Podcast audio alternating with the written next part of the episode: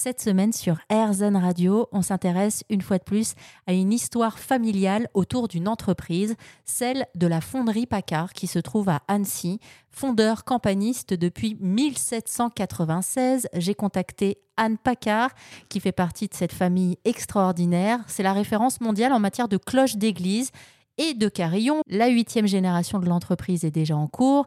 La plupart des enfants d'Anne Paccard a déjà intégré l'équipe de cette fonderie. Ils ont été euh, tous un peu euh, initiés, euh, notamment au traçage des, des cloches principalement par leur grand-père, d'ailleurs par le père de mon mari, et puis euh, avec euh, de multiples expériences de stage ou d'installation de cloches, donc un peu sur le tas.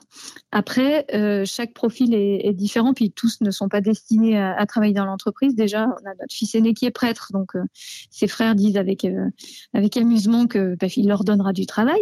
Et vous avez battu des records avec votre entreprise? Oui, alors on a battu battu plusieurs records dans les, les cloches célèbres vous avez déjà la plus grosse cloche de France en 1891, le bourdon euh, La Savoyarde, qui a été offerte par la Savoie euh, dans le cadre du vœu national de consécration de la France au Sacré-Cœur, donc dans le cadre de la construction de la basilique du Sacré-Cœur à Paris.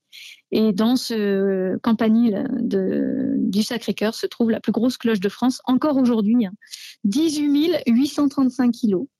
Donc ça, c'est un, premier record qui, à l'époque, d'ailleurs, était, c'était aussi une des plus grosses cloches du monde à l'époque, en tout cas cloche envolée, c'est-à-dire euh, sonnant en se balançant.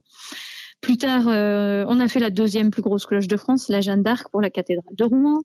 Ensuite, dans les, exploits, vous avez la Liberty Bell qui a sonné euh, l'indépendance des États-Unis, qu'il a fallu refaire en 1950, mais non seulement une, mais une pour chaque État américain.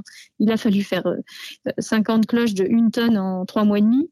C'était un, chantier titanesque. Ensuite, on a, je le cite un peu comme ça hein, dans l'ordre chronologique, mais euh, qui me vient à l'esprit. Vous avez euh, beaucoup plus mais qui date maintenant un petit peu, c'est 1986 la plus grosse sonnerie envolée du monde, trois cloches de 6, 10 et 19 tonnes pour le Canada.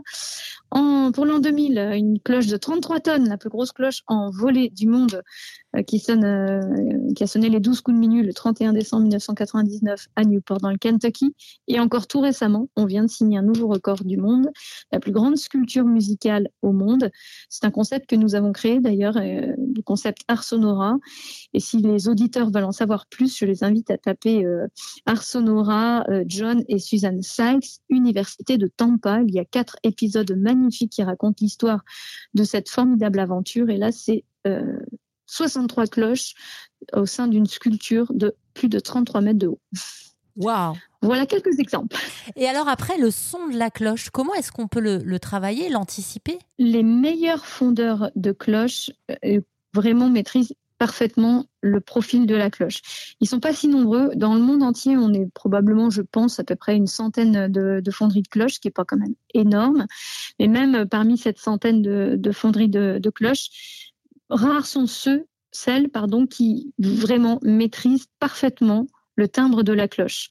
Et ceux qui le maîtrisent, on les appelle des facteurs de carillon, comme on parlera de facteurs d'orgue ou de piano. Merci encore Anne, si jamais vous voulez en savoir davantage et puis entendre aussi votre voix Anne, puisque vous êtes chanteuse et que vous chantez avec les cloches Paccard, eh bien n'hésitez pas à aller faire un tour sur erzen.fr.